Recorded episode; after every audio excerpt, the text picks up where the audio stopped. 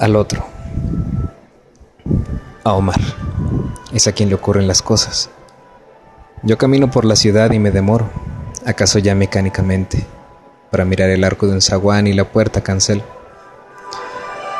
De Omar tengo noticias por correo, redes sociales.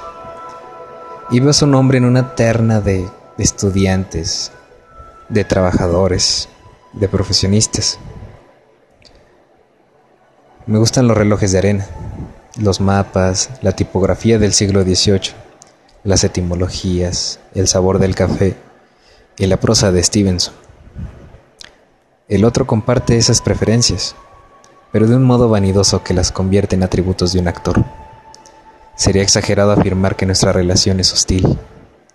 Yo vivo, yo me dejo vivir, para que Omar pueda tramar su literatura y sus dibujos y esa literatura me justifica. Nada me cuesta confesar que ha logrado páginas válidas, pero esas páginas no me pueden salvar, quizá porque lo bueno ya no es de nadie, ni siquiera del otro, sino del lenguaje o la tradición. Por lo demás, yo estoy destinado a perderme definitivamente. Y solo algún instante de mí podrá sobrevivir en el otro. Poco a poco voy cediéndolo todo, aunque me consta su perversa costumbre de falsear y magnificar. Spinoza entendió que todas las cosas quieren perseverar en su ser.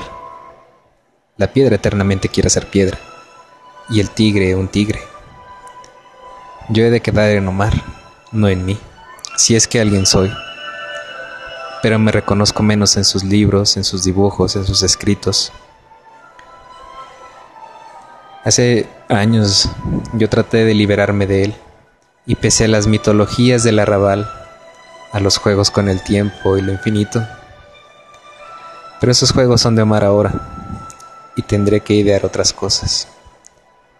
Así mi vida es una fuga y todo lo pierdo y todo lo olvido.